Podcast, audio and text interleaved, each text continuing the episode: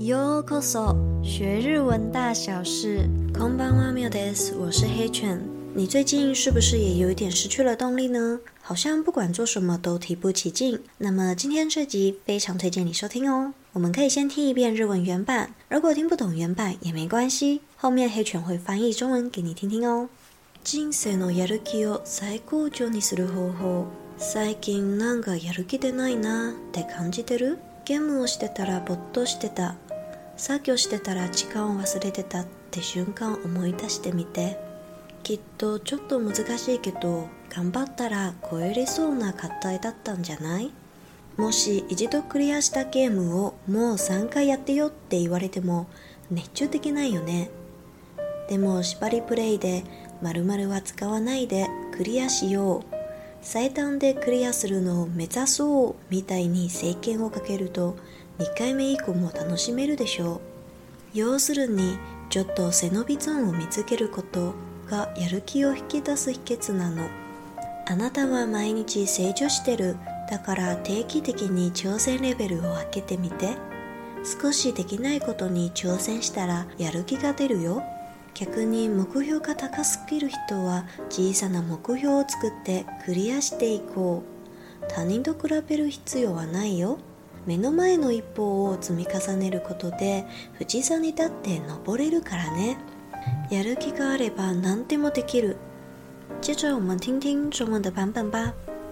最近是不是总觉得没有什么动力呢？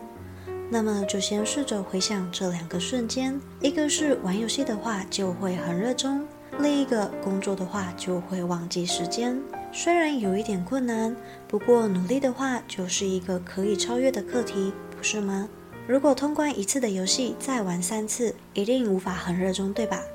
不过加入限制的玩法，像是不使用某个东西通关，或是以最短时间通关，像这样的加入条件，玩两次以上也可以很有趣吧。总而言之呢，找到超越自己舒适圈的领域，这就是激发动力的秘诀哦。因为你每天都在成长，所以试着定期提高挑战的难度，像是挑战一些做不到的事情，就能够激发自己的动力哦。不过相反的，若是把自己的目标定太高的人呢，试着定立小的目标，并慢慢的实践吧。我们不需要跟别人比较，因为透过眼前走的每一步，就算是富士山，你也可以登上哦。Hi, i c h d a e i k k a d e i t a a 觉得怎么样呢？其实我觉得，不管是不是自己热衷的事情，总是会有一些提不起劲的时间啦。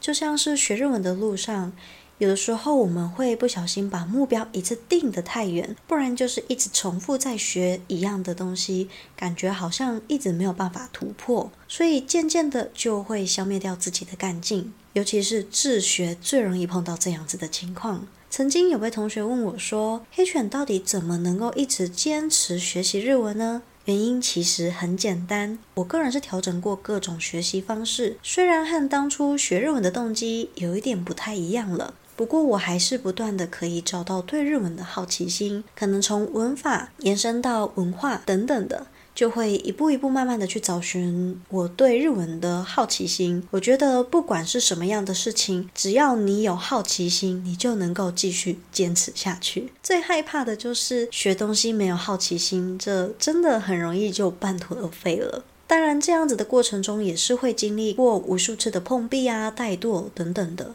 不过，如果真的有段时间。自己的状态不是很好，或者是真的提不起劲的话，建议你就让自己好好的休息个一两天。嗯，之前有看过一本书的分享是，如果你今天要培养一个习惯，最好是坚持二十一天。那么，如果你真的要休息的话，上限不要超过三天。可以休息，但是不要休息太长。休息太长，你就会变成好不容易快要培养起来的习惯，跟好不容易要激起的那个动力呢，就会慢慢的消失掉。所以该。休息的时候要休息，可以随时注意一下自己的状况，然后调整一下自己的步调。这样子对于我们对于一件事情的持续力反而是有帮助的哦。希望今天这集可以给你一点点的启发跟帮助。s れで e d やす a な y い。